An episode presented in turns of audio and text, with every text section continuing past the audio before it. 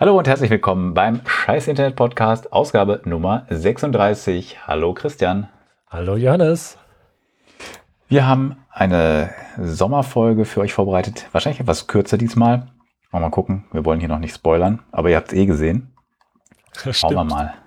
Die wissen das, wenn sie sich das jetzt äh, anschauen und wir wissen es jetzt gerade noch nicht. Das ist richtig. Das ist ein komischer Effekt, da weiß das Publikum mehr als äh, die äh, Macher. Das ist der Meta. Metacasting. Uh. In Inversmeter. Egal. Einzig Meter. Egal, ich könnte jetzt hier mit, ich könnte jetzt hier mit natürlichen Einheiten kommen und so, aber das wäre ein sehr nerdiges, nerdiges Nerd-Thema. Sowas haben wir nicht, nerdige Nerd-Themen. Nee, wir Außer sind vielleicht alle in dieser Folge, wer weiß.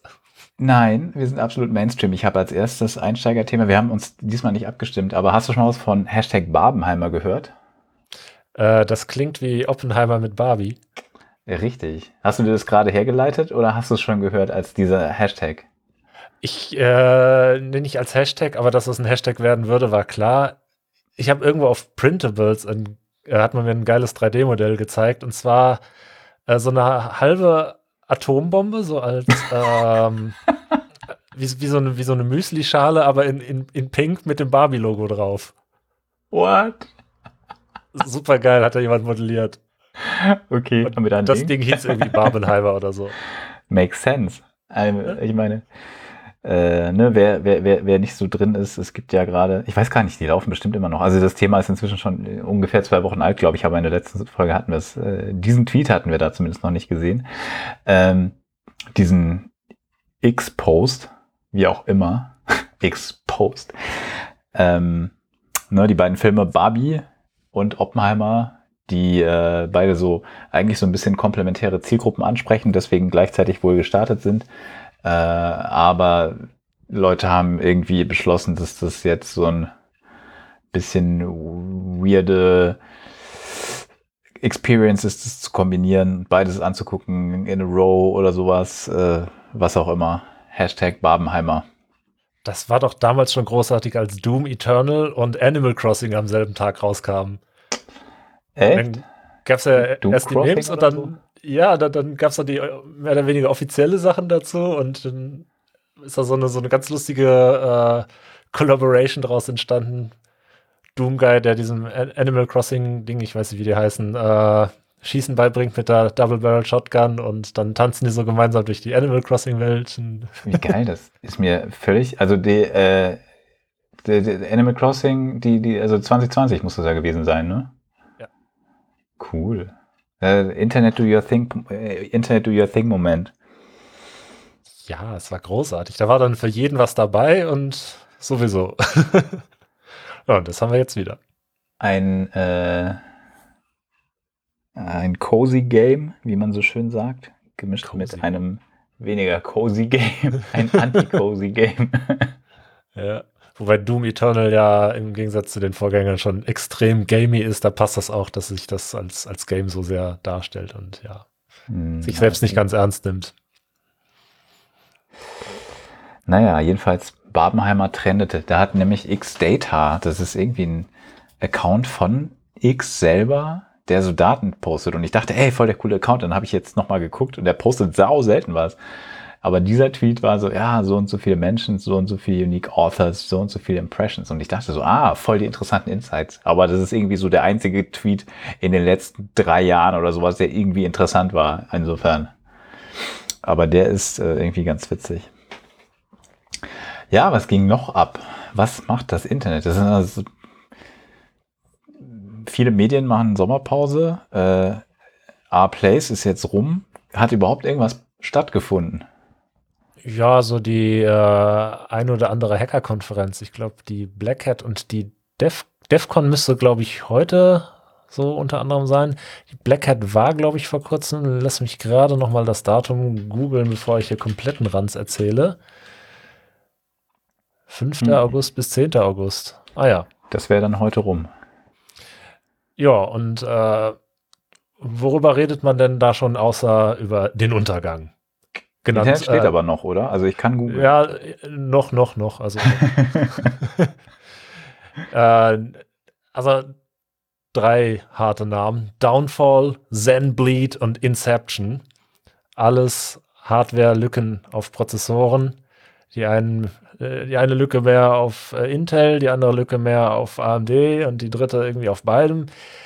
Äh, Speculative Processing mal wieder, wem das nichts sagt, bestimmt äh, vor ein paar Jahren Spectre und Meltdown mitbekommen.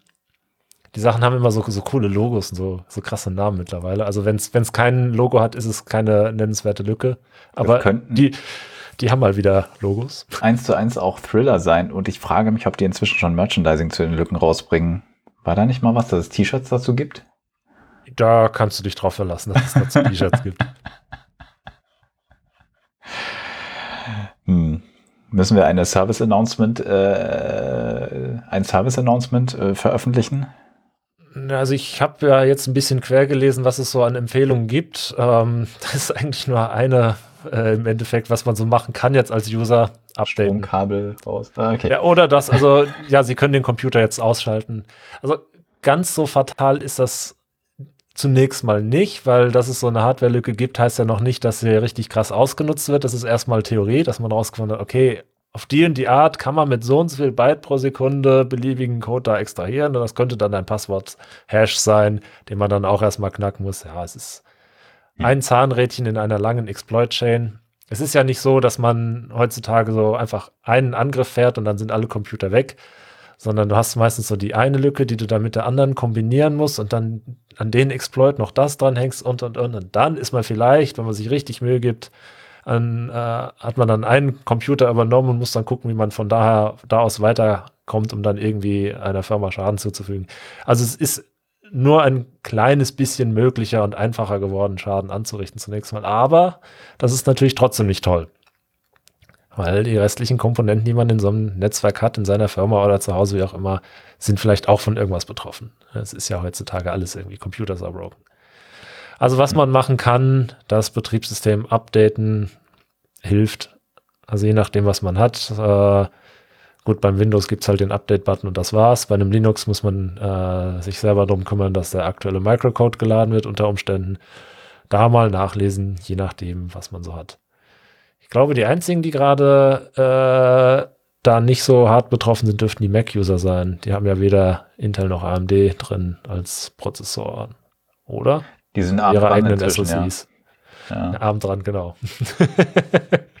ja. Aber vielleicht lässt sich das mit Rosetta einigermaßen emulieren. Weiß ich jetzt nicht. Muss man reingucken.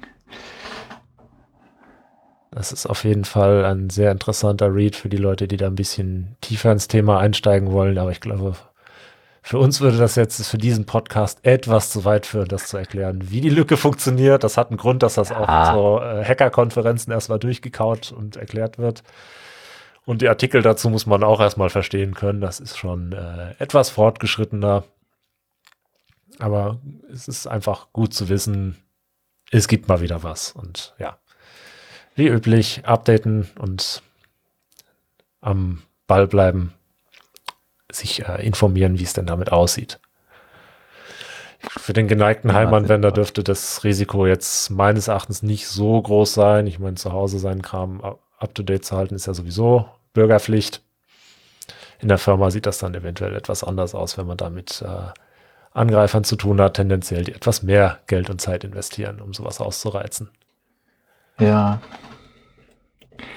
Ich habe, ich muss sagen, ich habe nicht, noch nicht, noch nicht aus meiner, also ich meine, aus dem Teil meiner IT-Security-Bubble äh, gehört, dass da schon was stattfindet, aber wir, wir werden hören, falls es Resonanz findet und berichten. Das ist ja immer äh, ein bisschen schwierig rauszufinden, ob es schon ausgenutzt wird. Es gibt ja den Begriff äh, eines Zero-Day-Exploits, ne, der ist dann noch nicht äh, bekannt geworden, dass er genutzt wird und, ähm, und ist halt noch nicht aufgefallen, dementsprechend aber auch noch nicht geschlossen in den meisten Fällen.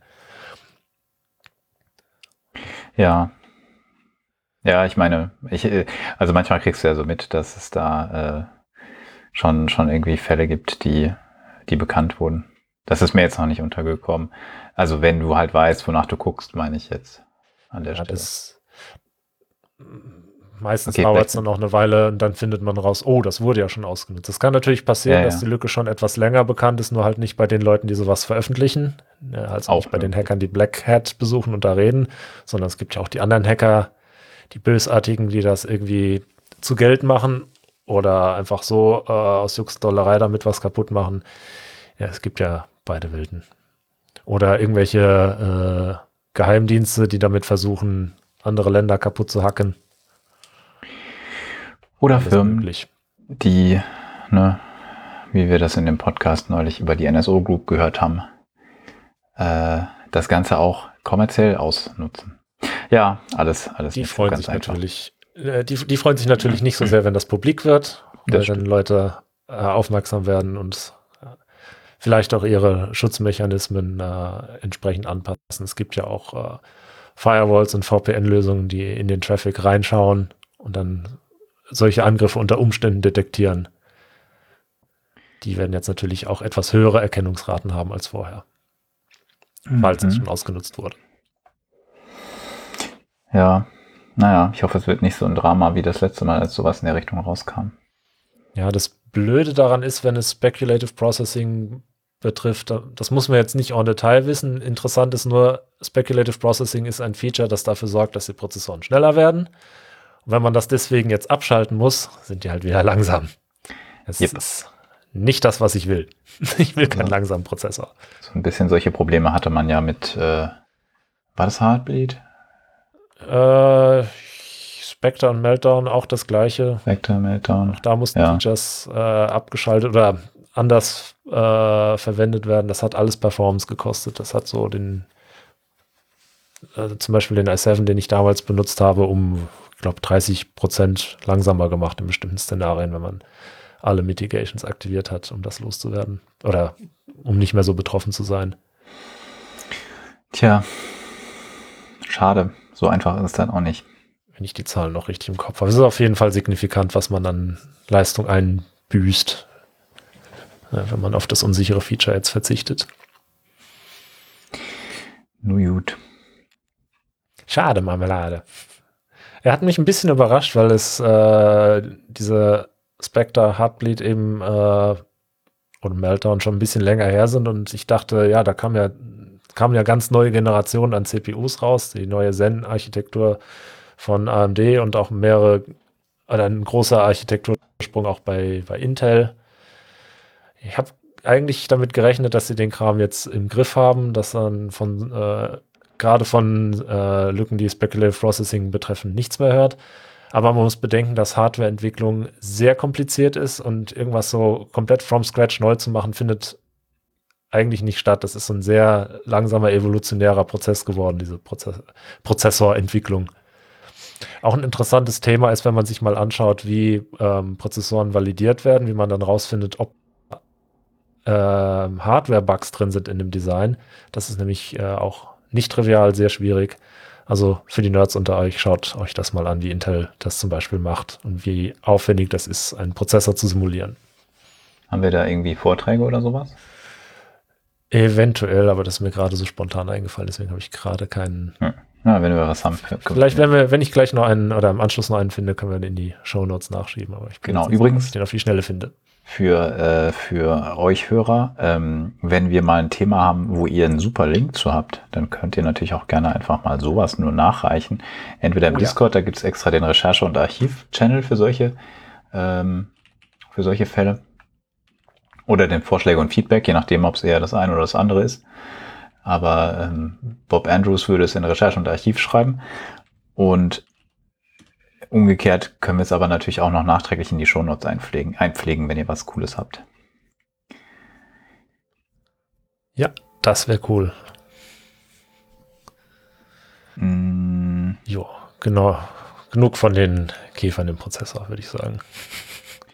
Nachdem wir wissen, dass die digitale Infrastruktur nicht hält, was sie verspricht, hast du gehört, dass die Ampel in der Verwaltung auch das Budget zusammenkürzt also jetzt nicht auf Hardware-Seite, sondern insgesamt? Ja, aber das sind ja nur niedrige äh, dreistellige Prozentwerte. Mm, ja, genau. knapp. Stimmt, knapp. Ich bin mir jetzt nicht sicher, ob diese Zahlen hier stimmen, die hier in dem, in dem X-Post stehen. Aber von 377 Millionen Euro auf 3 Millionen Euro, wenn das hier stimmt, laut FAZ, wäre irgendwie ein bisschen krass. Ja, das habe ich auch irgendwo so überflogen, wollte ich noch nachlesen, kam nicht dazu. Da waren von 99 Prozent die Rede.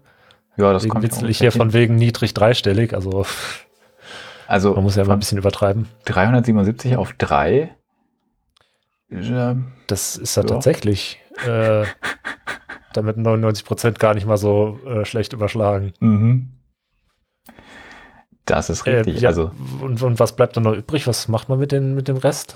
Einen, einen Drucker verkaufen oder wie? Oder ja, vielleicht alleine. Einen Drucker abschalten, so.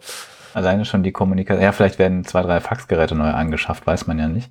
Digital ist das ja schließlich auch schon irgendwo. Hm. Kennst du dieses äh, alte Bild äh, von so einem Postkasten Einwurf Online-Formulare? das, das war ich gerade so vor Augen. So. Hey, es gibt wirklich, es gibt es ja halt auch. Das ist ja kein Scherz. Es gibt ja einfach Formulare, die du zwar online bekommst und ausfüllen kannst, vielleicht sogar online ausfüllen kannst, aber dann druckst du sie aus, unterschreibst sie und schickst sie noch irgendwo hin. Das ist ja immerhin teildigitalisiert. Also da ist ja der mhm. Weg des äh, Briefs zu dir gespart, weil du es selber ausdrucken musst. Ich meine, tatsächlich ist das ja schon mal manchmal ein gewisser Mehrwert wenn das sogar noch so ein bisschen einen unterstützt bei den Sachen, die man da eintragen kann. Aber da kann man leider nicht drauf zählen. Zum Teil macht es nur schlimmer, weil du noch irgendwie so eine Validierung hast, die dann äh, Dinge dich nicht eintragen lässt, die vielleicht sogar korrekt werden oder zumindest jetzt nicht komplett unplausibel. Äh, ja. Das erinnert mich wiederum für den Screenshot, äh, wo dann irgendein so Online-Formular validiert hat, dass äh, äh, nein, die, die Nachnamen der Leute mindestens drei Zeichen lang sind. Mhm. Diese, ein paar Klassik, Chinesen sind ja. da halt verzweifelt. Die heißen ja, ja. so, also haben wir so Nachnamen wie Yu, also YU. So, hm, danke, das ist rassistisch. Oder Chi, ja. Ja. Ja, es gibt da so Slides, haben wir, glaube ich, auch schon mal erzählt. Alles, was ihr glaubt, über Postleitzahlen zu wissen oder auch über Namen, ist falsch. Mit so Bullet Points, so die Annahme ist, das und das und das kann nie sein. Ja, außer so und so und so in den Umständen. Ich, ich glaube, das, was ich konkret im, im Kopf habe, sind Postleitzahlen, aber da, äh, ich glaube, das, äh, dasselbe oder was sehr analoges gibt es auch für Namen. Die und die Zeichen können da nicht auftauchen. Es gibt immer, äh, weiß ich nicht, es, äh, so, der, der Gag war wirklich, alles, was ihr annehmt, ist falsch und es hat es wirklich auch genauso runtergebrochen kenne aus der Praxis ein super Beispiel, das äh, dir so richtig um die Ohren fliegt, wenn du äh, Personen verwaltest. Es gibt Menschen, die haben nur einen Namen, also nicht Vorname, Nachname, die haben einfach mhm. einen Namen. Und so gut wie alle Systeme, die man so kennt, wollen Vorname und Nachname als Pflichtfeld haben. Mhm. Jetzt kannst du den Namen da als Vor- und Nachname eintragen, das ist aber falsch, weil dann heißt er ja zweimal sein Name. Ja. Also, ja, das, das gibt es halt und ja, wer auch immer solche Systeme entwickelt, äh, ja, bitte lernen, wie andere Kulturen Menschen nennen. Nicht immer alle sind da so, wie du das machst. ja, da muss man sagen, das ist ja fast noch eine Stärke von analogen Formularen. Da kann man wenigstens Dinge kreativ eintragen. Während wenn das schlecht digitalisiert ist, dann hast du ja manchmal weiß ich nicht. Dann hast du schon mit einem, ich habe mit jemandem gesprochen, der heißt an Marcel André und der meinte schon alleine so ein Accent aigu im Namen schwierig, schwierig. Ja, und äh, das hast du ja auch oft mit, ähm, mit so osteuropäischen Namen, dass dann äh, ähm, weiß ich, beim Polnischen wird manchmal das L nicht durchgestrichen. Das ist aber, dieses durchgestrichene L ist aber fast ein W. Also das ist ein Buchstabe für sich. Das ist einfach falsch, wenn man da normales L hinschreibt. Oder äh, wenn es dann äh, ins, noch weitergeht, da mit den ganzen ähm, Dächern und so weiter und umgedrehten Dächern auf den äh, Konsonanten, das wird komplett anders ausgesprochen. Ich finde das immer furchtbar, wenn man die weglassen muss für irgendwelche Formulare und Verwaltungen. Ja, eigentlich sollte man im Zeitalter von UTF-8 auch in der Lage sein, sowas abzubilden, aber gut. Ja. ja. Da wird ja zum Teil wahrscheinlich auch immer noch, irgendjemand zahlt wahrscheinlich immer noch für Extended Support von Windows, Windows XP und dann mm, muss man auch keine weiteren Fragen stellen. Stell dir mal vor, du bist irgendwie das Kind von Elon Musk oder so und hast halt nur Sonderzeichen im Namen.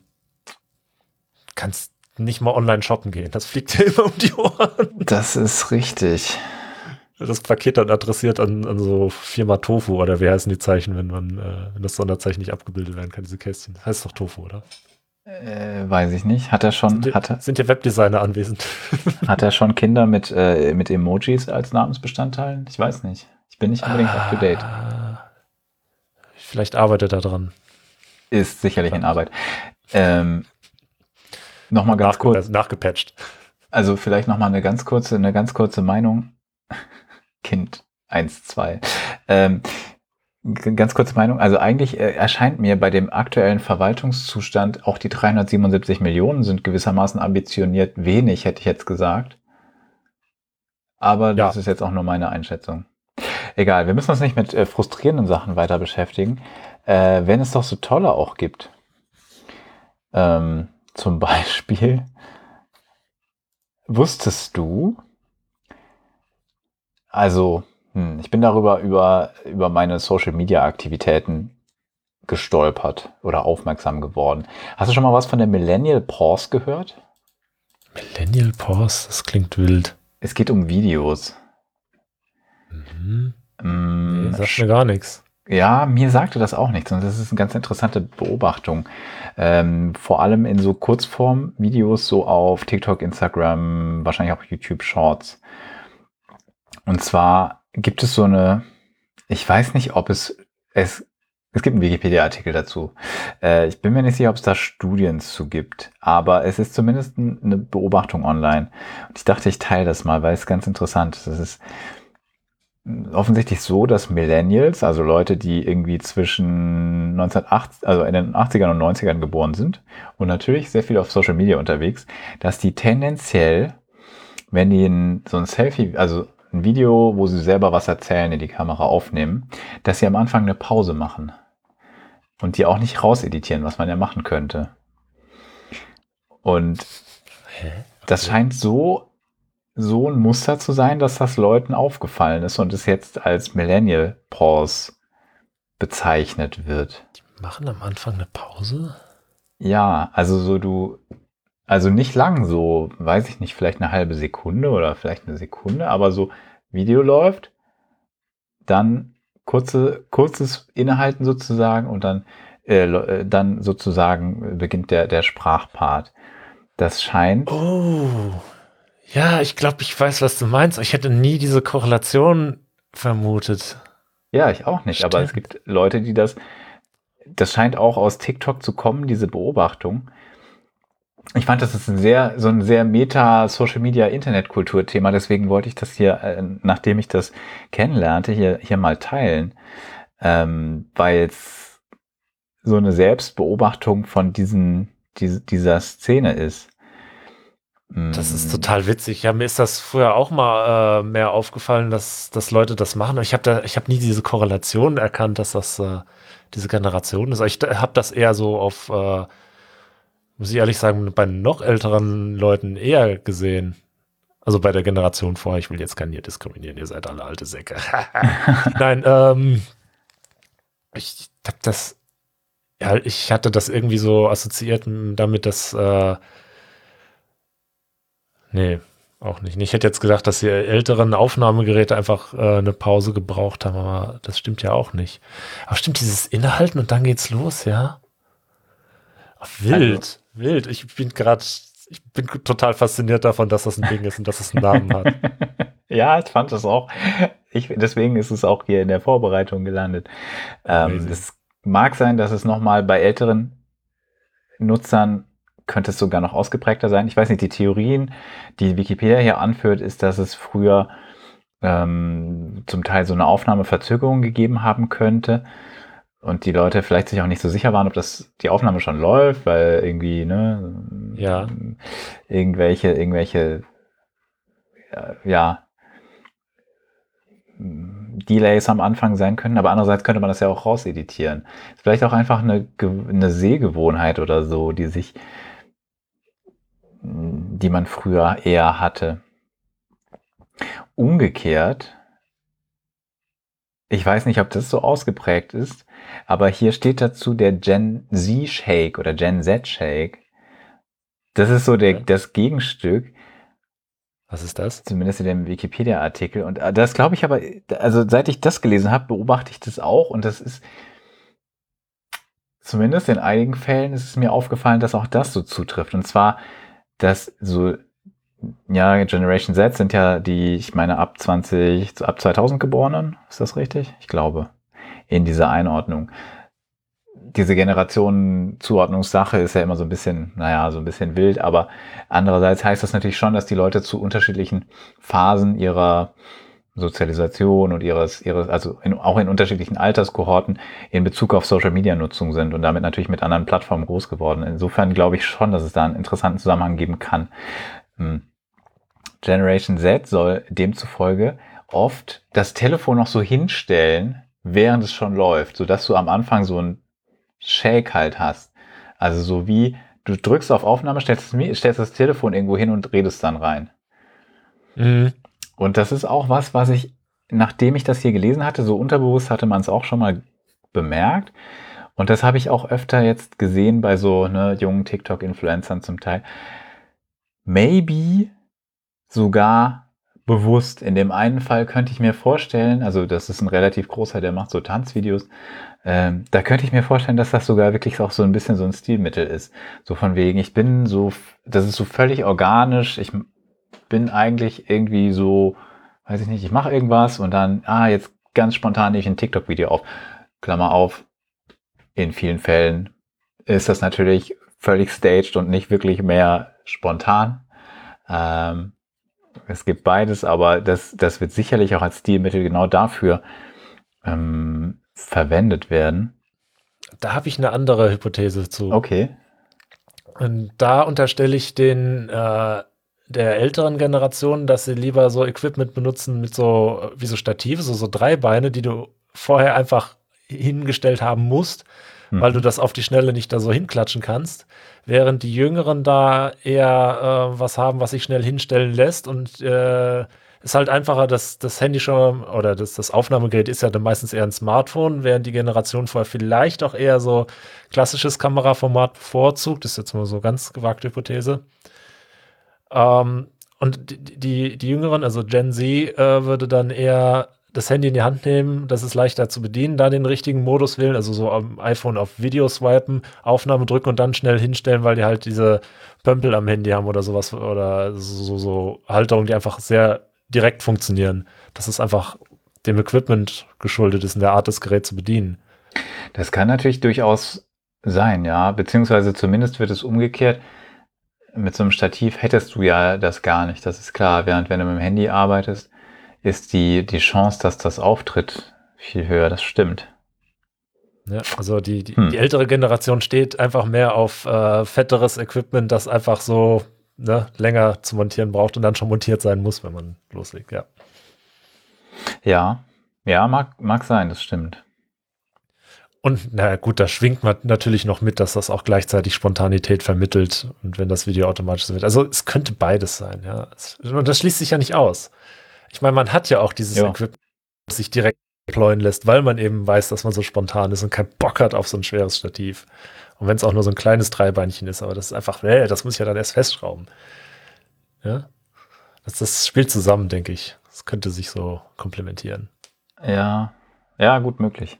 Ich muss mal, ich muss mal bei ein paar, bei ein paar großen Channels drauf achten. Ich werde jetzt meine TikToks auf jeden Fall eher mit dem Gen Z Shake einleiten als mit einer Millennial Pause, habe ich beschlossen. Einfach das um den Kontakt zu den, zu den, coolen Kids nicht zu verlieren, aber äh, genau. Hello, fellow Kids. Ja, genau. Jetzt müssen wir das Meme auch noch verlinken. ah, ja, sorry.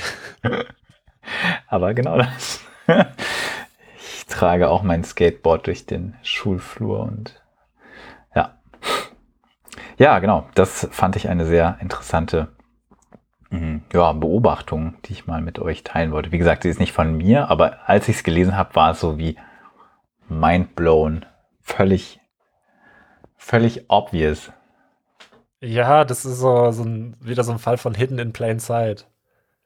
Aber das ist, ne, da muss irgendjemand mal drauf kommen und sich die Gedanken machen und dann dafür. Das ist ja auch, finde ich, sowas, so, so ein bisschen diese Bewusstwerdung über Dinge, die passieren. Da sind wir noch, noch bei weitem nicht, ähm, nicht oft am, so sehr am, am Puls der Zeit, dass wir das leisten würden. Aber vielleicht tragen wir auch an der einen oder anderen Stelle mal zu bei, dass Leute, dass Leute irgendwann mal sagen, so, ah, they, you heard it first, oder irgendwie, ah, die, die, wir, wir sind Teil der Internet-Selbstbewusstwerdung. Wär, wär, wär cool. Was werden in tausenden von Jahren Historiker sagen? Ne? So wie wir jetzt tausende Jahre zurückschauen und, ah ja, damals, da haben die so diese Sache mit dem Marmor gemacht und irgendwie so Bleileitungen verlegt und so. Und in tausend Jahren so über uns. Ja, da waren halt die eine Generation, die hat mit der Kamera mehr gewackelt. It's something. Hey, also ich meine.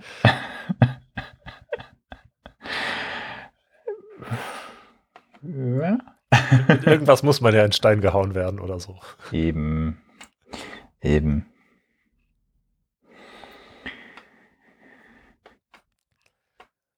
Ach ja. Wir schreiben Geschichte. Und wenn es nur die Art des Verwackelns ist. Alles gar nicht, gar nicht so einfach, ne? Mit der Archivierung. Ja. Mm haben wir noch mehr News zu Social Media? Ja, so ein bisschen was äh, von Netzpolitik über, über Meta.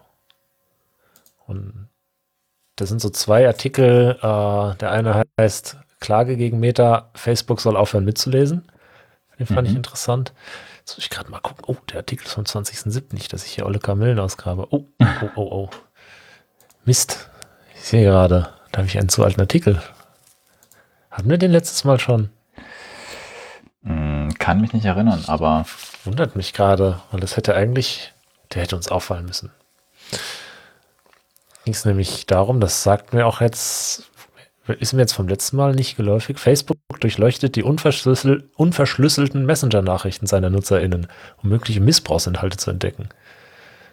Ja, und äh, das ist da wird halt eben, da klagt die Gesellschaft für Freiheitsrechte, ob das vielleicht, äh, dass das vielleicht eine, einfach eine Überwachungsidee ist, eine sinnlose.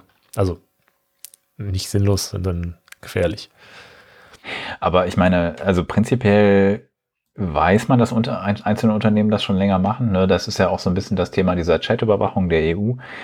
Es ist ja bekannt, dass manche Unternehmen das schon freiwillig oder was heißt, also ja, zumindest nicht aufgrund einer gesetzlichen Vorschrift, sondern vielleicht aufgrund von Absprachen mit den Sicherheitsbehörden ähm, schon von sich aus tun. Ich glaube, ja, ich will jetzt niemanden hier nennen, der es vielleicht nicht macht, aber ich, ich, ich glaube, Facebook wäre auch nicht der einzige. Und wenn ich die Historie anschaue, dann gibt es diese Diskussion, dass sie, ja, okay, ich weiß jetzt nicht, ob es speziell um diese, um diese Überwachung von mh, hm, ja, so,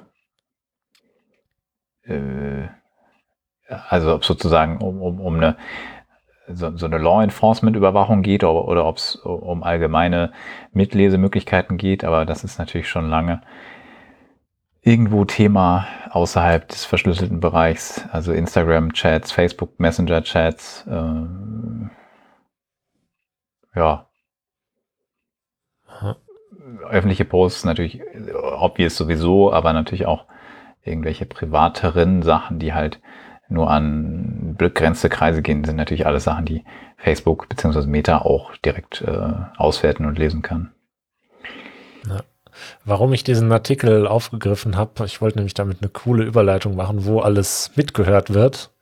Nämlich jetzt auch, wenn Kinder schlafen.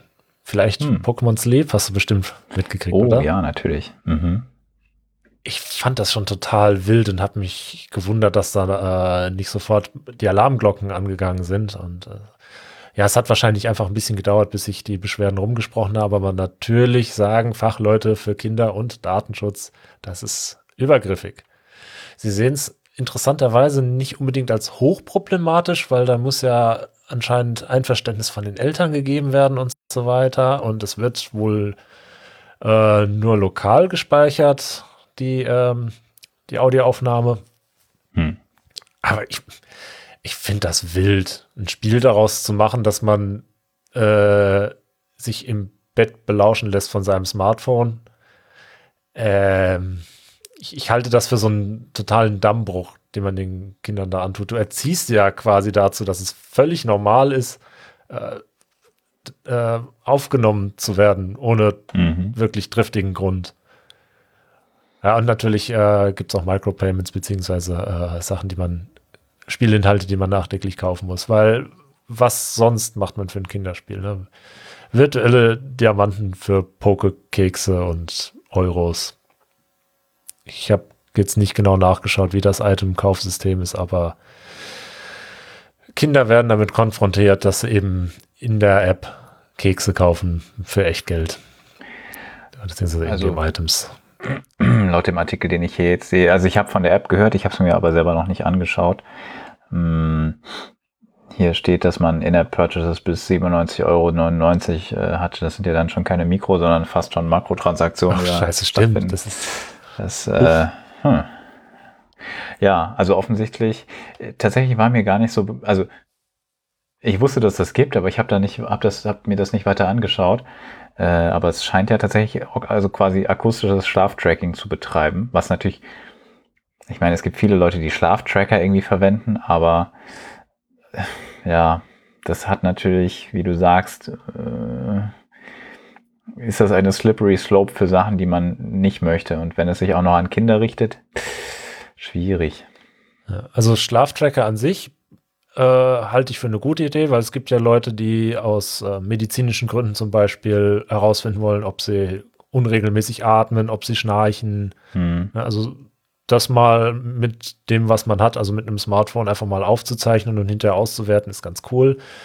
Manchmal ist das lustig, da gibt es irgendwie so ein Video, ich weiß nicht, ob ich das nochmal finde, wo das jemand gemacht hat und hat dann so äh, sechs Aufnahmen bekommen am nächsten Tag, weil er gepupst hat. Konnte sich dann anhören. Hm. Ja, gut. Aus dem falschen Loch geatmet. Ähm, aber diese, diese komische Gamification in Kombination eben mit diesem Micropayment und so. Ah, ich hab, also ich habe das gerade mal überflogen. Was man da wohl kauft, sind wohl wirklich Items, die man einfach seinen Pokémon gibt, damit die halt lustig auf dem Bildschirm tanzen und sich freuen. Mhm. Ja, es ist äh, lustiger Vergleich hier. Äh, äh, für die 97,99 Euro kriegst du 117 der billigsten Kekse, die es da in dem Spiel gibt, also 84 Cent pro Keks. Äh, zum Vergleich, ein realer Doppelkeks mit Schokocreme kostet je nach Angebot nur um die 11 Cent. so, sind die Pokekekse erheblich teurer als die echten. ein valider die Pokémon-Pressestelle schreibt dir zu, das sei kein angemessener Vergleich. Ah, ja. Äh, okay, sondern. Äh, ich weiß nicht, ob das die richtige Antwort an der Stelle ist. Ja. ah, gut. Muss die Pressestelle von denen ja wissen. Ähm, ich, ich bleibe bei meinen Online-Keksen, die sind alle gratis. Äh, ja, und du kriegst mehr, als du haben willst. Sehr viel mehr. Wirklich viel. Bis, bis dein Browser satt ist. Ja. Und, und nur noch kotzt. Okay, ja, nächste Sendung. Schaltet wieder ein. Wir teilen die coolsten Hacks, wie ihr schneller Pokémon sind, Pokémon Sleep frei schlaft, ne? würde ich sagen. Ja. Vielleicht gibt es da eine KI, die Schlafgeräusche erzeugt, um äh, da so richtig krass zu powerfarmen. Ich bin auch mal gespannt, was die Speedrun-Szene daraus macht.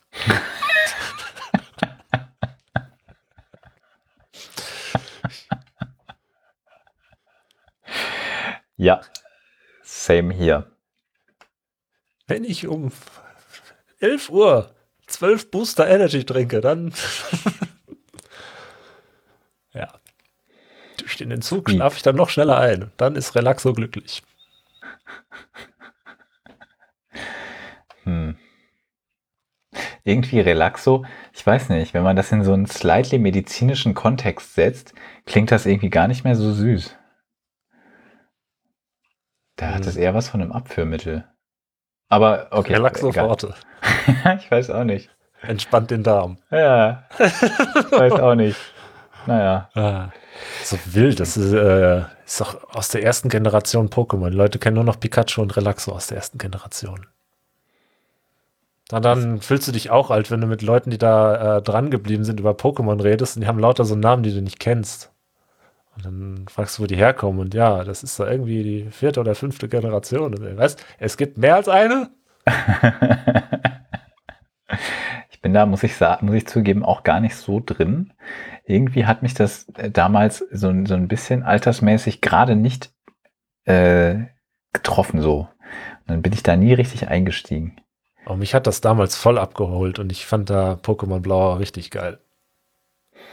Aber ich bin halt nicht dran geblieben, weil dann war das irgendwann durchgespielt. Ich hatte da meine, was weiß ich, wie viel 100 Spielstunden, die man auf einem Gameboy-Spiel beim besten Willen nicht haben sollte. Und dann hing es mir auch wirklich zu beiden Ohren raus und das war gut für mich. Aber bis dahin war coole Journey. Ich glaube, mein erstes Pokémon-Spiel war Pokémon Go, was natürlich auch schon wieder einen Internetbezug hätte. Ja. Nee, das habe ich nur so als äh, peripherer Beobachter wahrgenommen. Das waren hier so in, in der Gegend um Koblenz, gab es da so richtig heftige Ansammlungen an Menschen und alle so mit dem Handy in der Hand. So, was ist mit euch los? ja, wir spielen Pokémon.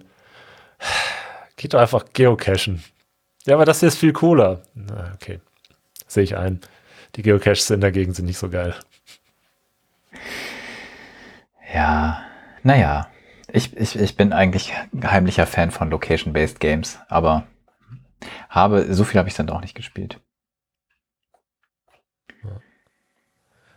Ich habe hier noch ein kleines verwandtes Thema gefunden, auch wieder Netzpolitik. Ich mag die Seite einfach. Das sollte man, man nicht unerwähnt lassen. Es gibt wohl anscheinend immer noch Leute, die trotz aller Vorkommnisse Zoom benutzen. Das ist ja diese Plattform, äh, bei der man gerne mal äh, Besuch bekommt in den Sessions. Ist das noch so? Das habe ich schon lange nicht mehr gehört. Ich weiß, ich habe in letzter Zeit so viele Zoom-Bombing-Videos gesehen, aber es kann natürlich sein, dass sie älter sind und so, aber. Wobei es naja. immer noch offene, offene so Sachen gibt, wo man, das hatten wir glaube ich auch schon mal, dass man oft so äh, über die richtigen Schlagworte so offene Räume findet, wo das dann natürlich auf jeden Fall möglich ist. Aber dass du so random Sachen joinen konntest, äh, die, die nicht dafür gedacht waren, habe ich schon länger nicht mehr gehört. Aber sorry, ich wollte dich nicht unterbrechen. Ist okay. Was die jetzt machen, äh, die ändern ihre AGBs. Mhm. Oder haben ihre AGBs geändert, sorry. Und zwar steht da jetzt drin, dass sie die äh, ähm, Zoom-Calls, also die, die, die Daten, die in dem Gespräch halt anfallen, nutzen, um ein KI-Modell zu trainieren. Das ist auch wieder interessant. Es haben ja viele Leute Vorbehalte, dass äh, zum Beispiel ihre Digital Art verwendet wird, um KI-Bildgeneratoren äh, zu trainieren. Mhm. Ja, und äh, jetzt das gleiche mit eben echten Gesprächsdaten, die man so erzeugt. Uh, das wird vielen Leuten nicht passen. Also die Änderung kam Mai 2023 in AGBs. Das ist wohl irgendwie jetzt erst aufgefallen. Okay. Gut, wer, wer liest denn das auch, ne? Schon mal AGBs gelesen? Voll mit Klopf-Klopfwitzen, die Dinger. Einerseits, aber es gibt ja eigentlich extra Services, die ähm, so äh, Zusammenfassungen machen oder so, so, so Diffs, glaube ich, auch davon erstellen. Ähm, zumindest gab es das mal. Insofern ist es schon interessant, dass es nicht früher aufgefallen ist. Vielleicht ist das, vielleicht gibt es diese Sachen auch gar nicht mehr. Weil ich weiß noch, dass es so, ich meine mich zu erinnern, dass es so irgendwie so eine Art Summary, Summaries von AGBs gab. Interessant. Da müsste ich nochmal raussuchen. Jetzt, ist mir jetzt kein Begriff. Nee. Vielleicht ist das, äh, vielleicht macht das keiner mehr. Oder, oder ich habe einfach verpennt, ich kriege ja auch nicht immer alles mit.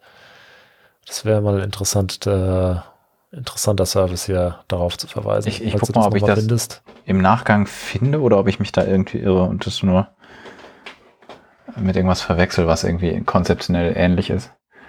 Hm. Ja, Training von KI, ähm, ja, Modellen auf, auf Daten, die nicht unbedingt dafür ja, wie soll ich sagen? Also, was so ein leicht, hm,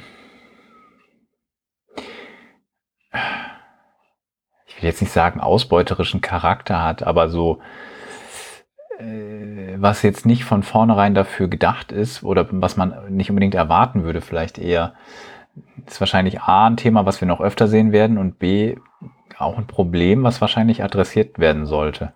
Das ist mm, bei aller Gefahr, ne, was wir gesagt haben, zu viel KI-Regulierung ist auch nicht so sinnvoll für den Standort, aber das wäre was, was man zum Beispiel auch mal also wahrscheinlich wird das irgendwie abgebildet, das könnte ich mir gut vorstellen, das weiß ich jetzt nicht aus dem Kopf, aber das ist, glaube ich, was, was, was, was ein Bereich von sinnvoller Regulierung auch ist, dass man gerade bei so Services, ich meine, das mag ja ein legitimer Deal sein, dass man sagt, okay, der Dienst ist in dem und dem Umfang gratis und dafür werden halt die Daten so genutzt, aber ich glaube, dass es gerade mit den neuen, ne, mit den neuen ähm, generativen Modellen und den Möglichkeiten da vielen Leuten, die klassisch diese Zustimmung auch immer geben mussten, also nicht explizit zum Training, aber dass Nutzungsrechte sehr weitgehend äh, an, an, an Services übertragen werden.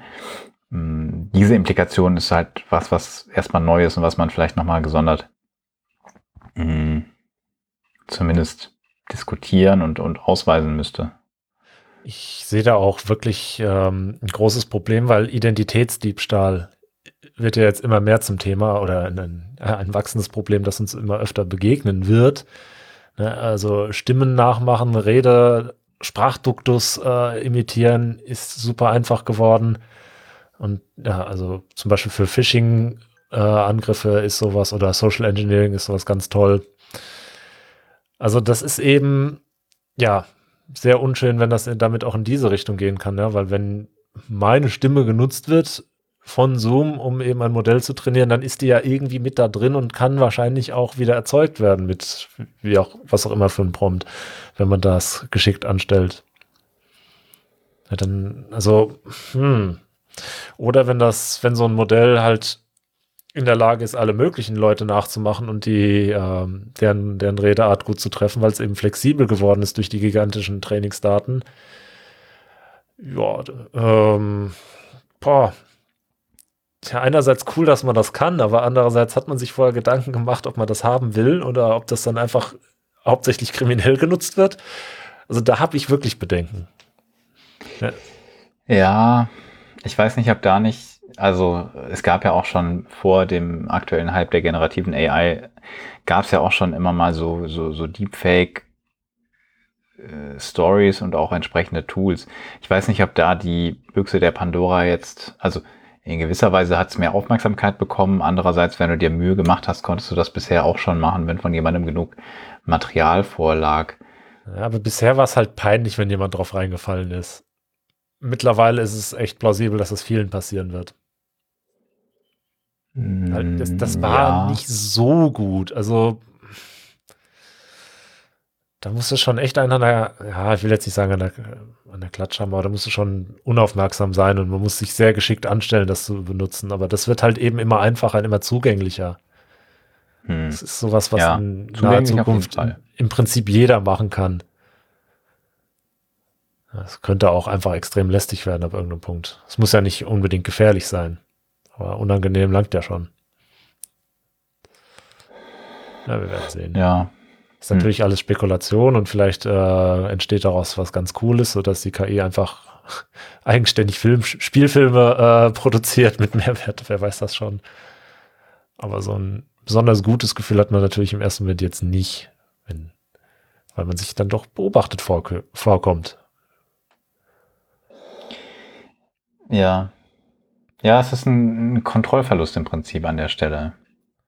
Ja. Über nicht einfach nur Daten, sondern halt, tja, weitergehende Persönlichkeitsmerkmale vielleicht. Mhm. Ich glaube, das beschreibt es vielleicht ganz gut. Ja, das ist richtig. Da müssen wir uns, glaube ich, also ne, sagt man so viel, so groß, aber gesellschaftliche Aushandlungsprozesse und und ähm, ja. da wird noch einiges zu klären sein. Andererseits, ich, ich denke, wir werden, also, okay, man kann natürlich sagen, Social Media haben wir jetzt auch nicht den besten Umgang mitgefunden. äh, ich bin ja. bei sowas generell eher optimistisch, dass das jetzt kein Riesendrama wird.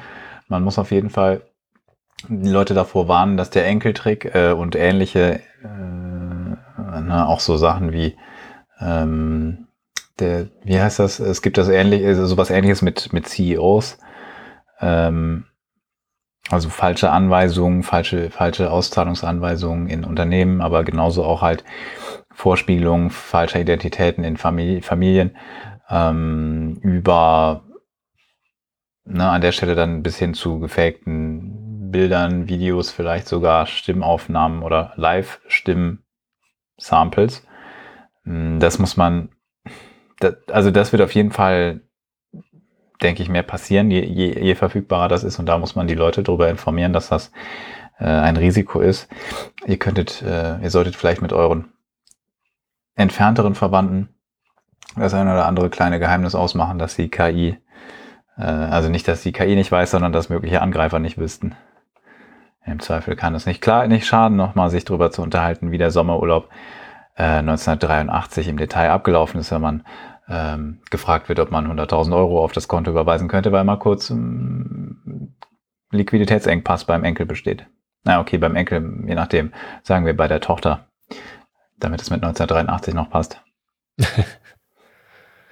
Ja, I'm, I'm not judging. Es gibt auch Enkel, die so jung sind. Äh. Natürlich, so jung. äh, weiß schon, ja. Ja, KI oder Technologien machen ja alles immer extremer in beide Richtungen. Ne? Man kann besonders schlimme Sachen dann machen, sehr einfach. Man kann auch, je nachdem, besonders coole Sachen überhaupt machen oder einfacher machen.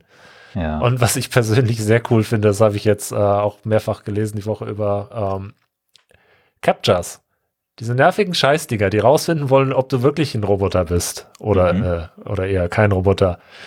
Die werden jetzt mit KI-Methoden besonders einfach gelöst. Also, Ehrlich gesagt überrascht mich das nicht wirklich. Natürlich nicht. Was vom Computer generiert wird, wird vom Computer gelöst, ist doch klar. Ja. Ja, jetzt, äh, okay, äh, jetzt fangen die Leute an, äh, denken über Kryptographie nach. Der äh, Private Key, der vom Computer generiert wurde, sollte natürlich auch nicht vom Computer äh, herausgefunden werden mit Hilfe des Public Key. Ist ja gut, Nerds, geht zurück. Nein, aber Spaß beiseite, die ähm, Schrifterkennung und so weiter, Objekterkennung und was eine KI halt noch so alles kann, ist natürlich sehr nützlich auch, um diese Puzzles zu lösen oder welcher Buchstabe ist das da in dem Rauschen ja, klar kann man äh, das Modell darauf trainieren. Und es gibt ja diese Gegenmaßnahmen, diese, äh, wie heißen die nochmal, was man in das Bild einstreut, damit die äh, Bilderkennung da was Falsches erkennt, was man, wo man die, die Teslas mit dem Verkehrszeichen auch schon durcheinander gebracht hat. Ja, Wortfindung und so. Wie es heißt, weiß ich nicht, aber. Diese, diese Muster. Ja, ich komme gerade nicht drauf, aber ihr wisst bestimmt, was ich meine. Das wird jetzt in die Captchas natürlich eingestreut. Ne? Das sind so kleine Änderungen der Bilddaten, die da, dafür sorgen, dass die Erkennung fehlschlägt und was anderes liest. Aber ich glaube, das lässt sich ja auch wieder wegtrainieren. Also, das ist jetzt ein wunderschönes Katz-und-Maus-Spiel und es wird dazu führen, glaube ich, dass Captchas irgendwann äh, unbrauchbar werden und hoffentlich verschwinden. Es ist leider immer noch so, dass diese Dinger weit verbreitet sind und Webseitenbetreiber kapieren gar nicht, wie sehr das die User anpisst.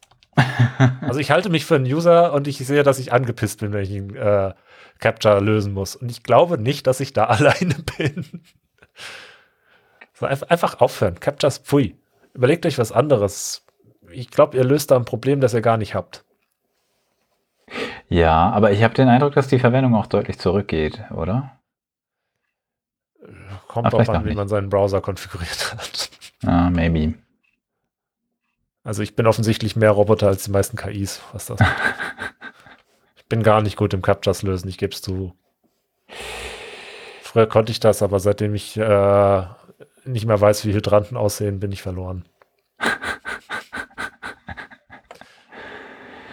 Ja, okay, irgendwelche, auf welcher Seite? Ich, also ich hatte, es, es gibt irgendeine Seite, die ich regelmäßig nutze, die, die, die immer zunehmend kompliziertere Fragen gestellt hat. Irgendwann habe ich mich gefragt, ob es, ob ich irgendwie bestimmte Autobaureihen kennen muss, um dieses Capture noch lösen zu können, können weil ich ne, die, die, äh, weiß ich nicht, die 2009er Version von der 2013er Version von irgendeinem amerikanischen Fabrikat irgendeines Autos unterscheiden müsste. Ja, was weiß ich? Ich kenne noch nicht mal diese Marke.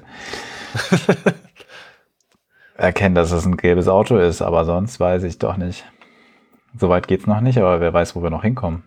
Oh, ich aber war immer so richtig in der Capture-Hölle ähm, aufgrund, ich vermute mal, es war irgendwie ein Bug. Äh, ich wollte ein Paket verfolgen, das über DHL, glaube ich, kommen sollte. Gehe auf dhl.de, log mich da ein, werde weitergeleitet auf paket.de. So, Captures kommen, damit ich mich äh, einloggen kann. Okay, das, ich logge mich damit äh, ein, nachdem ich drei Captures gelöst habe. Es forwardet mich auf dhl.de. Ich muss drei Captures lösen. Ich löse die Captures, klicke weiter, es forwardet mich auf paket.de. Ich muss drei Captures lösen. Ah! Ich glaube, nach der 14. Runde habe ich einfach aufgegeben. Ich war stolz auf mich, dass ich so lange durchgehalten habe, aber oh, glaube, Nein. kann dich nicht leiden. Nie wieder. Da, ja, das war wirklich gemein. Da gibt es von Linus Neumann so einen Talk äh, zu, wie war das? So einem System, was deinen Post, also auf Textposts bezogen, rankt nach der Wahrscheinlichkeit, dass er irgendwie kontrovers und, und trollig ist. Und je mehr das ist, desto mehr äh, Captures und, und ich sag mal, User Experience Einschränkungen musst du hinnehmen, bis das mit dem Posten dann doch klappt, weil manchmal klappt ja so ein Link nicht, auch beim ersten Mal oder beim fünften Mal. Ich erinnere mich an so einen Vortrag, das ist ja ganz witzig. Mmh. Was ich übrigens zu dem Thema eben finde mit dem, ja, AI Confusion ist Adversarial Patch ja. oder sowas. Ist das das? Ja, ja, ja, Adversarial Patch. Oder Pattern. Adversarial Patch. Vielleicht auch Pattern. das hier steht Patch, aber wahrscheinlich ist es Adversarial. Ja, doch, Patch, ja, das, das wird auf das Bild draufgelegt. Ich glaube, Patch gibt's. Ja, aber Adversarial, das äh, klingt richtig. Ja, ja, genau. Äh, das, die Patches, das sind kleine Patches, kleine Musterchen, die da draufgelegt werden und äh, da die Bilderkennung die Sachen dann hochskaliert, erkennt das halt, was in diesen kleinen Patches drin ist, die man kaum sieht und erkennt halt das Objekt darin und du siehst halt die Sachen halt in dem menschlichen Scale, guckst auf das große Objekt, nimmst diese kleinen Patches nicht wahr, weil für dich ist das, wenn überhaupt, dann so ein kleines Rauschen irgendwas im Bild, das denkt dein Gehirn sich weg. Und du siehst halt, ja, du, du guckst irgendwie, genau hier finde ich das Beispielbild, du guckst auf das Foto von der Banane, du siehst, da ist eine Banane. Dass da so ein kleiner Farbklecks daneben ist, interessiert dich nicht, weil du bist das gewohnt, dass Bilder irgendwelche Fehler haben. Die KI sieht da aber fantastische Kontraste drin, äh, Zuordnung zu irgendwas anderem und dann ist das irgendwie 89% Wahrscheinlichkeit Berglöwe. ja, das, äh, solche Beispiele kennt man zum Teil, ja. Das ist hübsch. Gibt's glaube ich, auch im, im Audiobereich, wenn du zum Beispiel irgendwelche, ähm, irgendwelche, zum Teil sogar im Ultraschallbereich Sachen einspielst, die halt gegebenenfalls auch ausgewertet werden, die du nicht hörst, aber mit der du die, der KI irgendwelche Dinge erzählen kannst, die, ähm, naja, nur die KI versteht. Ich glaube, das hat man genutzt, um ähm, ja, Amazon Echo um äh, Alexa da irgendwas zu erzählen, einfach im Frequenzbereich so 25 Kilohertz Audiosignal, das äh, zufälligerweise dann doch sich als Sprache zusammengesetzt hat für Alexa. Er wurde dann irgendwie über den Fernseher oder so wiedergegeben in irgendeinem Programm, weiß nicht mehr genau, wie es war. Und die Leute haben nichts davon gehört. Klar, 25 Kilohertz ist weit über der Hörschwelle. Alexa hat es wunderbar verstanden und dann irgendwelche Befehle ausgeführt. Und auf die Art konnte man Alexa sagen, hier, kauf das und das. Okay, bitte bestätigen. Und dann, äh, ja, ich kaufe das jetzt. Hä? Warum? Und das war aber relativ einfach zu fixen äh, durch Audio Processing, indem man Alexa einfach sagt, hör nicht auf Dinge, die im, äh, die, weiß ich nicht, über 8 Kilohertz liegen. Das ist alles, äh, seitdem hört der Echo nur noch auf das, was ganz klar im menschlichen Hörbereich ist, auch wenn Leute, das ist klar. so gute Ohren haben. Das Sehr einfacher Fix, aber man muss erstmal drauf kommen, dass das nötig ist. Genau, mit einem Filter easy lösen. Oder mit einer Sicherheitsabfrage. Das Ganze lief unter dem Begriff Delfin-Angriff damals in den Medien. 2017 war das ein Thema. Hm. Oh, doch so lange her. Wow. Ja, offensichtlich. Für diese Sprachassistenten. Ähm, aber vielleicht sehen wir es für AI auch nochmal, weil die Sprachassistenten mit dem aktuellen AI-Level irgendwie, wenn man Alexa verwendet, gefühlt nicht viel zu tun haben können. Das ist ein interessantes äh, Problem, dass man die Sachen jetzt auf die eingeschränkte menschliche Wahrnehmung zurechttrimmen muss, damit sich erwartungskonform verhält. Das ist nämlich super gefährlich, wenn das nicht der Fall ist. Also Verkehrszeichenerkennung, auch KI-Methode, Adversarial Patch, wir erinnern uns, der Tesla ist losgeschossen, weil er statt 30 180 gelesen hat. Ja. Das ja. Tempo 180-Schild ist natürlich äh, auch ein interessantes äh, Nebenprodukt. ich glaube nicht, dass es das in irgendeinem Land gibt. Ich glaube, 160 ist das höchste, was man hat. Es war, ich meine, das war noch so ein nebenbei die Frage, warum ist da keine Plausibilitätsprüfung, sondern einfach die Zahl, die da steht. Aber das kann jetzt sein, dass ich es falsch im Kopf habe. Aber ja, ist gefährlich. Ne? Der Mensch sieht die Zahl, erwartet, dass die Zahl so erkannt wird und äh, ja, was das dann bedeutet, kann man sich selbst überlegen, ganz einfach. Tja. Um nochmal auf die guten Seiten von Generative AI zu kommen, hast du schon was von Runway und Gen 2 gehört oder gesehen, besser? Das ging die Tage auf LinkedIn interessanterweise rum, mm, wo jemand, ich glaube, Midjourney Grafiken als Input verwendet hat und daraus halt Videoclips generiert. Und das ist, ist das eventuell habe ich daraus so, ein, äh, so eine Parodie auf Herr der Ringe gesehen. Das könnte Sehr sein. Skurril. Habe ich jetzt sah nämlich für mich nicht? so aus, als hätte jemand zu den einzelnen Szenen äh, Prompts gemacht und die KI hätte das so, hat da so Bilder draus gemacht, manchmal passend, manchmal ein bisschen weird. Also die Szene, wo Gondor mit den Panzern angegriffen wird, fand ich schon schräg. hm. Aber an, an sich äh, schon fast verwertbares Videomaterial von den Animationen her. Ja, also, also man. Ein bisschen weniger glitchy als bisher. Was man vorher kannte, sind so die noch sehr arg äh, uncanny wirkenden Videos, die man halt mit anderen Tools generieren konnte. Aber das ist schon beeindruckend, was da zum Teil rausfällt. Vorher kannte man ja mehr äh, von diesen Balenciaga-Videos genau. und oder äh, Star Wars in Bayern. Lukas, ich bin dein Vater. Ja, da gibt's da gibt's etwas Fortschritte an der Front. Also da bin ich mal gespannt. Eines Tages macht man auch so Werbeclips und sowas. Macht man irgendwie nur noch prompt und dann. Stimmt, da habe ich einen gesehen. Ja, das war äh, aber auch, ich, ich, vermute mal nicht ganz ernst gemeint, ähm, so eine nordkoreanische Fastfood-Kette, die sich dann über die amerikanischen imperialistischen Schweine aufregt und äh, ja. Ich glaube, das wurde auch nur so als, als Parodie erzeugt. Aber es das war irgendwie vorstellbar, dass irgendjemand diese Werbung produzieren würde. Vielleicht im Kontext einer Werbung, die innerhalb eines Films auftaucht oder so. Hübsch. Also wir, wir, wir müssen da was verlinken. Ich finde, das ist nochmal ein eindrucksvoller Schritt vorwärts. Bin gespannt. Ist natürlich interessant, dass äh, ob es dann irgendwann uninteressant wird, selber Filme zu produzieren. So mit Kamera manuell. Tja, der Fotoapparat, der eigentlich nur an der Position, wo er sich befindet, ein KI-Bild generiert, den haben wir ja schon gesehen als Kunstprojekt. Stimmt, stimmt, stimmt, ja. Und überhaupt jetzt Fotos zu machen, ist, wenn man es ganz nüchtern betrachtet, ein bisschen uninteressant geworden, zumindest so als, äh, als Kreativberuf, weil, naja, kann ich mir auch einen Prompt ausdenken. Kommt halt drauf an, von was. Ne? bisschen plakativ ausgedrückt jetzt, klar, aber so ein sanfter Schubs in die Richtung ist natürlich leider da. Das äh, ist so Kollateralschaden. die Frage, trifft es die Videografen und die äh, Cinematografen als nächste so leicht?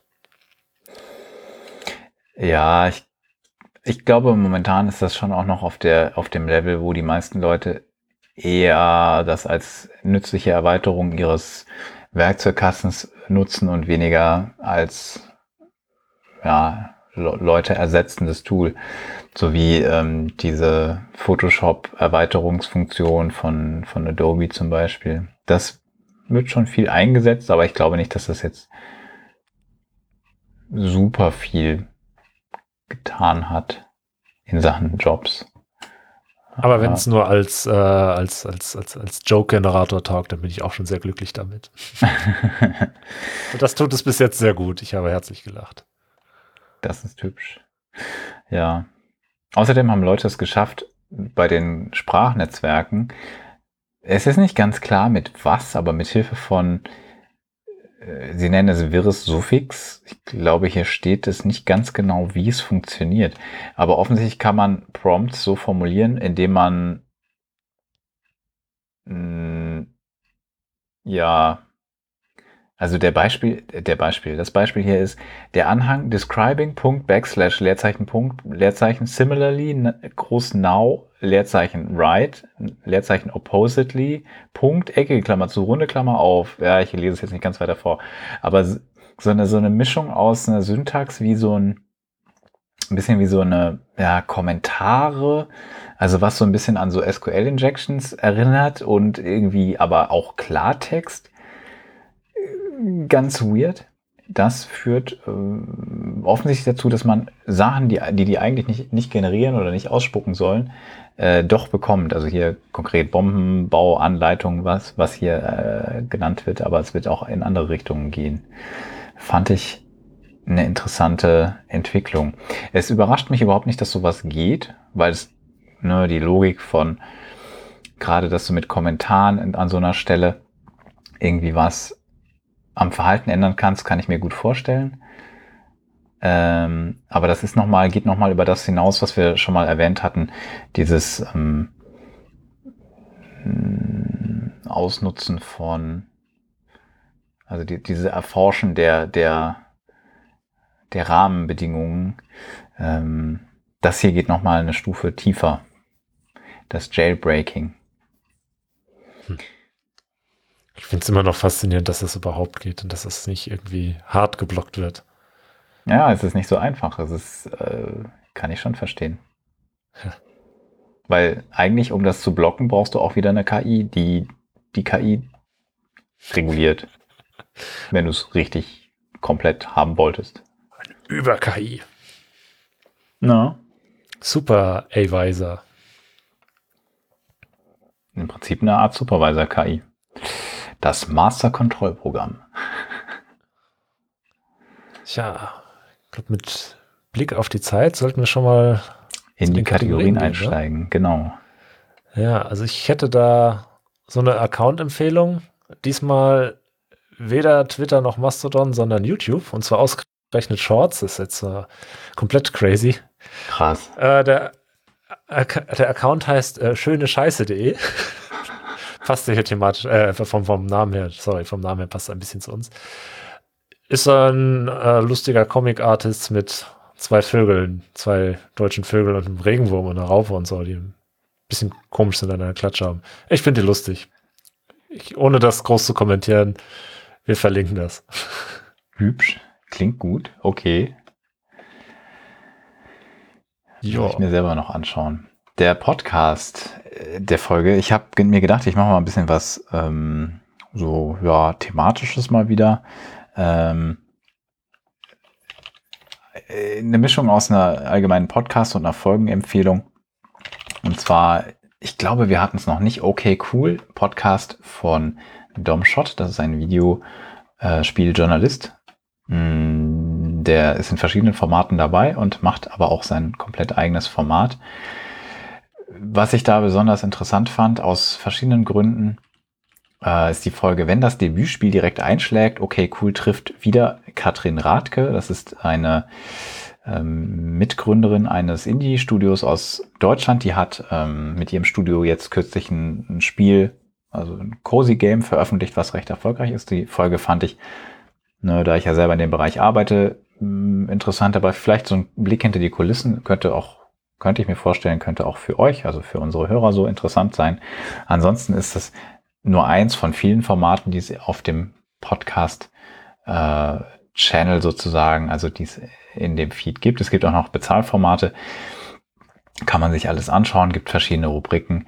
Mm, ja. Wie gesagt, wenn man sich ein bisschen für so eine Art Making-of eines kleinen Steam-Hits der letzten Wochen interessiert, dann ist das, glaube ich, eine schöne Folge und auch ansonsten ein schöner Podcast. Ja, und der Webklassiker, äh, das passt, glaube ich, ganz gut. Ähm, klingt aber erstmal nicht so. Die illegale Zahl. Und zwar, es gibt dieses Phänomen, ah, ich, ich finde den Satz mit dem Wikipedia auf Deutsch das erklärt großartig, deswegen lese ich den einfach gerade mal. Die Bezeichnung illegale Zahl wird für Zahlen verwendet, die eine Information darstellen, deren Besitz oder deren Verbreitung gesetzeswidrig ist. Entschuldigung, gesetzwidrig. Deutschsprach, Schwersprach. Das ist so ein ganz tolles Konzept. Da steckt was Juristisches drin, was Philosophisches, was äh, mathematisch-kryptografisches. Und zwar gibt es Zahlen, die verwendet werden, also zum Beispiel äh, die, die, die Zahl, die man brauchte, um DVDs oder Blu-ray-Discs äh, und HD-DVDs äh, zu entschlüsseln. Das ist irgendwie, zumindest juristisch, alle mindestens Grauzone, die zu verbreiten. Mhm. Jetzt ist es aber so, dass zum Beispiel der, ähm, war das der, der äh, Geschäftsführer von Sony? War das denn oder der Social Media Mensch? Äh, versehentlich die, äh, den Code für die Verschlüsselung der PS3 selber retweetet hat damals. Ähm, jetzt komme ich gerade ins Schleudern mit der Story, aber sie haben es auf jeden Fall geschafft, die selber zu ver verbreiten, weil die wurden so angeschrieben mit, mit dieser Zahl und äh, hat dann geretweetet, was soll das denn heißen? Und hat auf die Art eben dafür gesorgt, dass äh, die PlayStation gejailbreakt werden, werden konnte. Aber es gibt halt auch mehrere von diesen Zahlen, also in dem Kontext DCSS. Das ist ein Tool, genau, um Video-DVDs zu dekodieren. Und laut, also dieses Phänomen gibt es einfach mehrmals. Und ja, das Schöne ist eben mit Computern, man kann Zahlen auf verschiedene Arten darstellen. Und man kann halt auch ein Bild benutzen, eine Bilddatei, um auf simpler Art Zahlen in so einfach Balken nebeneinander. Die Balken haben Farbwerte. Das sind auch Zahlen. Wenn ich jetzt die Zahl umwandle in farbige Balken, ist sie dann immer noch illegal? Ja, also das ist ganz toll, ähm, wie man das so in einen anderen Kontext ziehen kann. Und es gibt sogar eine Free Speech Flagge, die eben aus so einem Code besteht und dann noch plus 10.0 dran hat. Das letzte der 16 Bytes. Und ja, die Crime Zero. Ja, sehr hübsch. Wundervoll. Das ist ein ganz, ganz tolles Thema, da kann man ganz viel drüber lesen, viele lustige Stories dazu und ein, ein schöner Gehirnknoten. Illegale Zahlen. Das heißt, wenn ich einfach alle Zahlen bis zu einer sehr großen Zahl irgendwo aufliste, habe ich mehrere illegale dabei. Auf jeden Fall. Ist, also ist es jetzt ein Verbrechen, einfach Zahlen zu schreiben. Ganz toll. Du wirst äh, sicherlich von, weiß ich nicht, von diversen Unterhaltungsindustrievertretern äh, unterwegs verklagt werden. Dann merkt man auch wieder, was für ein Weird Shit die MCA sein kann. Mhm. Also, äh, es ist irgendwie so ein Social Media Character von Sony gewesen. Kevin Butler, das ist wohl irgendwie so eine Art also Persona. Was, ja, war es doch eher Marketing. Ja, ich habe das, irgendwann habe ich das in meinem Kopf gehabt, das wäre der, der, Chef gewesen, aber das ist Quatsch. Deswegen kam ich gerade durcheinander. Ich dachte, ich hätte in der falschen Zeile gelesen. Oh ja, Kevin Butler. Also das ist aber halt offensichtlich so eine Art, genau. ja, fiktionaler ja. Charakter. Ähm, ja, in, Aber vielleicht war es ja der Chef, der den Account betrieben hat. Man weiß es ja nicht. Das wäre möglich. Who the fuck is Kevin Butler? Tja. Ja, das, das waren noch Zeiten. So Geo-Hots, äh, Jailbreaks, unter anderem der PS3. Kann sein, dass wir seinen sein Sony Front Rap damals sogar schon mal verlinkt hatten. Ansonsten tue ich das jetzt ja. mal. Ganz schön. Das war damals auch so eine tolle Sache. Es gab ja irgendwie, war das die PS3, für diesen Linux gab offiziell ja. und dann haben die das zurückgezogen, weil die gemerkt haben, da kann man zu viel mitmachen. Und aber mit Hilfe dieses Keys, der dann, oder dieser, dieser Zahl, die dann verbreitet wurde, war das wieder möglich, das Ding aufzumachen zu, äh, und eben ganz auf, auf dem üblichen Weg ein Linux draufzubringen. Ja, das war, also der Homebrew-Szene, die halt nur eigene Software drauf laufen lassen wollte, hat Sony damit so ein bisschen die Hand gereicht, um die so ein bisschen von den, von den Piraten zu trennen, die halt äh, kopierte Spiele drauf laufen lassen wollten. Was an sich ein smarter Move ist, aber dann ist, ist es ihnen irgendwie zu heiß geworden. Und das führt aber dann natürlich dazu, dass zwei sehr motivierte und technisch sehr versierte Gruppen plötzlich in dieselbe Richtung gelaufen sind. Und das, naja, hat die PS3-Sicherheit nicht sehr lange ausgehalten. Insofern nicht, also wären sie dabei geblieben, dann hätte es vielleicht ein bisschen länger noch geklappt. Könnte ich mir vorstellen. Ja. Jo, sehr schöne, sehr schöne Rubriken. Machen wir noch ganz schnell ein paar Kurznews und dann müssen wir heute ein bisschen früher zum Ende kommen. Na denn. Ich würde gerne noch darauf hinweisen, ich glaube, wir hatten erwähnt, dass Only Up so ein, so ein, so ein Trending-Game auf Twitch war. Ich weiß nicht, ob es das jetzt noch ist, ich habe es jetzt länger nicht gesehen. Länger heißt so zwei Wochen oder so. Was es jetzt aber gibt, sind Only Up. Hm, es gibt Klone, natürlich, üblich, dass wenn ein Spiel in, in irgendeiner Form erfolgreich ist, dann, dann gibt es viele. Es gibt aber auch Nachbauten in anderen Spielen, in Minecraft, in Fortnite. Und ein alter Bekannter, ich glaube, wir hatten schon mal was von ihm verlinkt, hat irgendwie Only Up in Mario 64 nachgebaut. äh, ja. Ja, also ich wollte sowohl einerseits darauf hinweisen, dass da diverse auch wiederum interessante Nachbauten von Only Up, also ne, Spiel, wo man einfach nur so Jump, also so geschicklichkeitsmäßig so einfach sich immer weiter nach oben arbeiten muss in der 3D-Umgebung.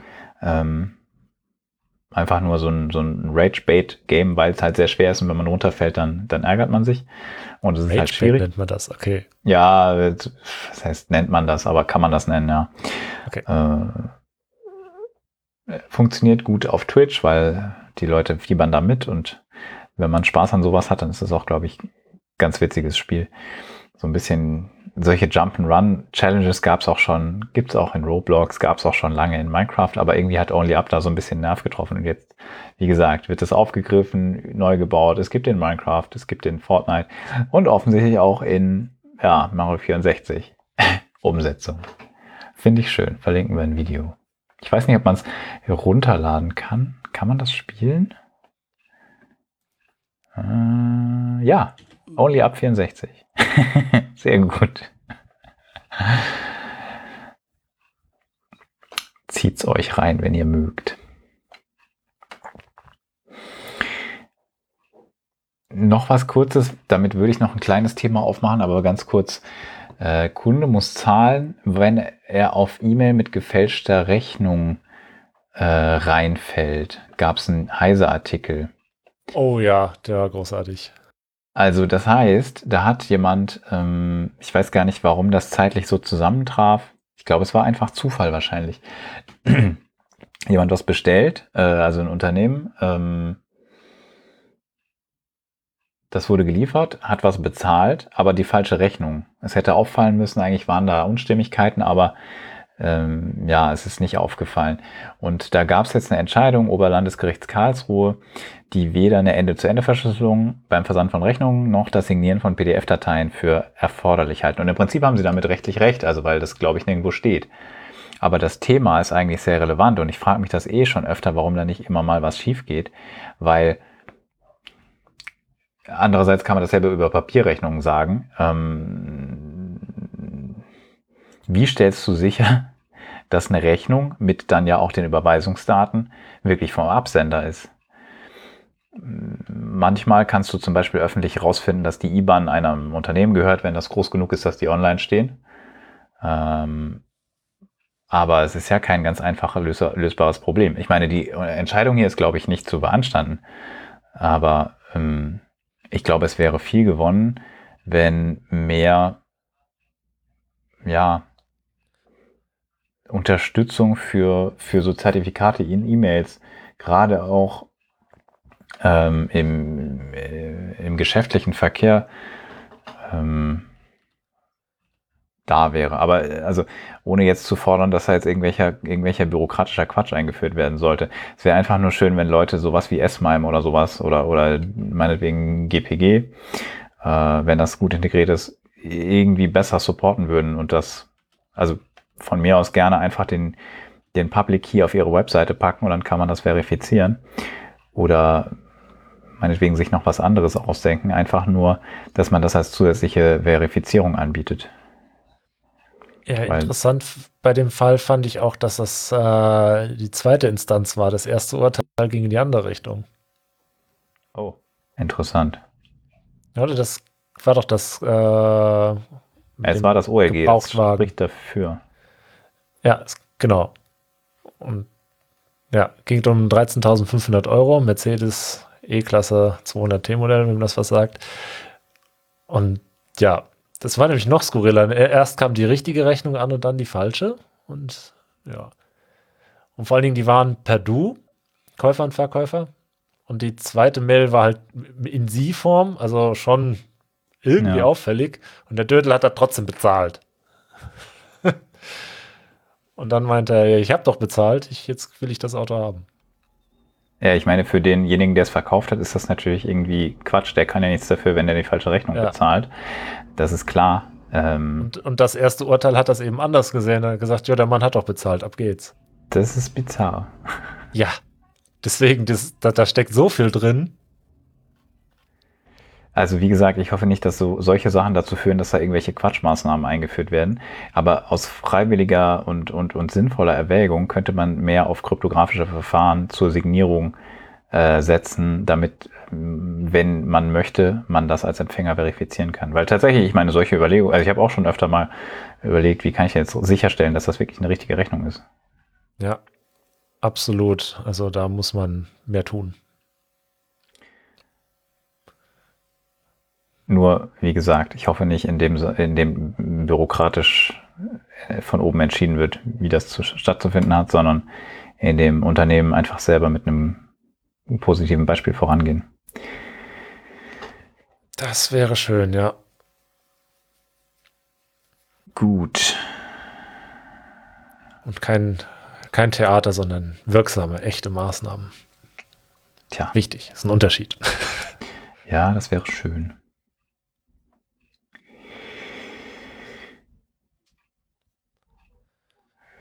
Ja. Ich glaube, ja, es gibt noch so ein bisschen was zu Twitter, aber das ist ein bisschen, ja, gar nicht so interessant. Microsoft kriegt vielleicht Ärger, dass eventuell die Teams-Integration Behinderung der Konkurrenz sein könnte. Die Frage dazu ist, fällt euch das jetzt erst auf? naja, wir verlinken da was. Ähm, ich würde mich da jetzt in dieser Frage nicht, nicht positionieren wollen, aber ja. Ich weiß noch, wie ich 2019 mehrfach Teams deinstallieren musste, damit ich es nicht die ganze Zeit auf dem Rechner hatte, weil diverse Tools das dringend installieren wollten und dringend wollten, dass ich das benutze. Was, weißt du, was so richtig wild ist, wenn du äh, Teams ähm, im Enterprise-Bereich benutzt? Es äh, gibt zwei Teams? verschiedene Teams. Oh ja, oh, oh, äh, haben die haben die Skype for Enterprise oder wie das hieß jetzt in Skype for, neues Skype Team? for Business ist ja vor zwei, Business. drei Jahren äh, zu Teams geworden und zwar Teams mhm. for Work or Work or School oder so ähnlich. Nee, Teams for Work or Office. Also es, also es gibt auf jeden Fall dieses, dieses professionelle Teams und dann gibt es das Privatanwender-Teams. So, und wenn du jetzt so ein Windows Enterprise hast und installierst da halt das Teams für deine Firma, dann hast du zwei davon, weil das für Privatnutzung kommt immer mit Windows 11. Herausragend. Ja, also es gibt natürlich wieder Möglichkeiten, wie man äh, das Windows äh, dazu bringt in der, in der Firma, im, im Enterprise, dass sich das dann, dass dann den, den, das falsche Teams auch wieder deinstalliert. Aber what the fuck? Mach doch ein Programm mit einem Namen.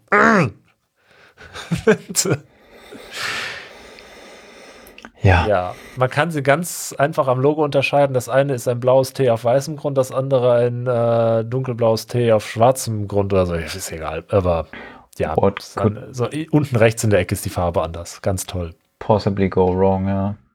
Ja. Das, da sieht man so einen Fall, wo man, wo sich halt nicht die Qualität des Services oder des Produkts durchsetzt, sondern einfach der Umstand, dass man überall Zugang zu Nutzerrechnern hat, wo man es halt vorinstallieren kann. Mhm. Meine Meinung. Ja. Deswegen bin ich da schon dafür, dass man sich das sehr genau anschaut. Aber man hätte es schon viel früher anschauen sollen. Jetzt ist das Ganze im Wesentlichen gelutscht. Ja, Integration ist halt leider so ein Ding, das man haben will in bestimmten Kontexten. Und da bist du dann, kommst du dann auf den Trichter, dass du alles von einer Hand haben willst. Ja, aber dann, dann sollte man zumindest äh, irgendwie erzwingen, dass sie da äh, einen Aufpreis für nehmen müssen, der halt das Ganze irgendwie Wettbewerbs, also ne, der nicht Slack komplett aus dem, aus dem Rennen. Tun ja, das, das ist nicht kostenlos. Du musst halt die äh, M365-Lizenz kaufen, die das drin hat. Ist das eine größere? Gibt's da gar nichts. Was ist die normale? okay, ich äh, bin dabei. Ja, das Lizenzmodell drin, ist ziemlich kompliziert. Also ich, durch, ich blick da auch nicht ganz durch. Ich kann nur sagen, der Kram ist teuer. Mehr Nach meinem Verständnis kriegen bestimmte Lizenz, Lizenzen das quasi kostenlos dazu, oder nicht? Das jetzt bist du aber bei dem privaten. Ach so, im Enterprise ist das immer schon extra gewesen? Nee, ja, nee, aber äh, also du bezahlst ja so oder so viel. Und hm. boah, jetzt bin ich, jetzt weiß ich aber auch nicht, ob es eine ohne gibt. Wenn da nur eine ganz kleine. Ähm, ja, egal, okay. aber du zahlst ja. auf jeden Fall für den Kram und äh, dann willst du den auch haben. Du kriegst ihn ja quasi, du wirst quasi dazu genötigt, das zu bezahlen und es zu integrieren. Und dementsprechend ist es zu verlockend, das dann auch zu machen und dementsprechend machen das auch noch viele Firmen, denke ich. Wird ja schon Grund haben, dass der Kram so verbreitet ist. Tju. Noch eine kleine Randbemerkung. Südafrika macht jetzt irgendwie plötzlich alles anders mhm. und limitiert die ganzen großen Digitalplattformen, was ihre Monopol ausreizenden Praktiken betrifft. Ich bin mal sehr gespannt, was das bringt. Also Südafrika ist ja jetzt nicht der krass große Markt. Ich glaube, in der EU hätte man da sehr viel mehr Hebel, aber wenn die das durchziehen, bin gespannt. Wir verlinken einen Artikel, der das ein bisschen aus, ausführt. Wettbewerb anders führen. Südafrika legt Google, Apple und Co. an die Kandare. Bemerkenswert. Wer weiß, was das noch bringt. Ja. Ansonsten würde ich sagen, wer ist das von mir? Ja, ebenso. Dann gehabt euch wohl. Das war mal eine ungewöhnlich kurze Folge. Ähm, bleibt uns gewogen, empfehlt uns weiter, kommt auf den Discord, schreibt uns gerne, wenn ihr Anregungen, Feedback habt, entweder auf dem Discord oder auch per Mail, info at scheiß-inter.net, scheiß mit Doppel-S an der Stelle, ähm, oder kommentiert gerne unter der Folge, empfehlt den Podcast euren Freunden, Verwandten, Kollegen, ähm, Mitarbeitern, den anderen Eltern auf dem Spielplatz, ihr wisst, äh, einfach weiter. ähm, folgt uns auf den Social Media Kanälen. Habe ich was vergessen? Äh, wenn, dann fällt es mir auch nicht ein. okay, dann äh, bis zum nächsten Mal. Lasst euch im Internet nicht verarschen. Macht coole Sachen, teilt sie, gebt uns Bescheid, dann berichten wir gerne. Macht's gut. Und tschüss.